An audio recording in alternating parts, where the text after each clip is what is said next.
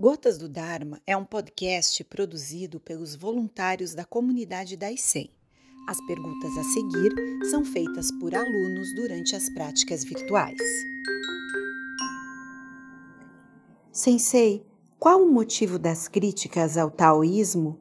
Não compreendo a necessidade. Críticas a outras tradições não têm a tendência de gerar conflitos? Na realidade, quando nós dizemos estou ensinando o Zen e o budismo e digo, para o budismo não existe um Deus criador. Esta crença é absurda que alguém tenha criado o bem e o mal. O dia e a noite seja responsável por tudo que está acontecendo. Esta, estou criticando esta crença e indiretamente estou criticando todas as tradições teístas para vocês praticantes que são colaboradores e para explicar a doutrina do budismo. E isso é a mesma coisa que Tao Xin fez em relação ao taoísmo, e é necessário colocar os pontos de vista doutrinários, sim. Mas isso não significa que vamos desrespeitar ou criar conflitos com outras tradições.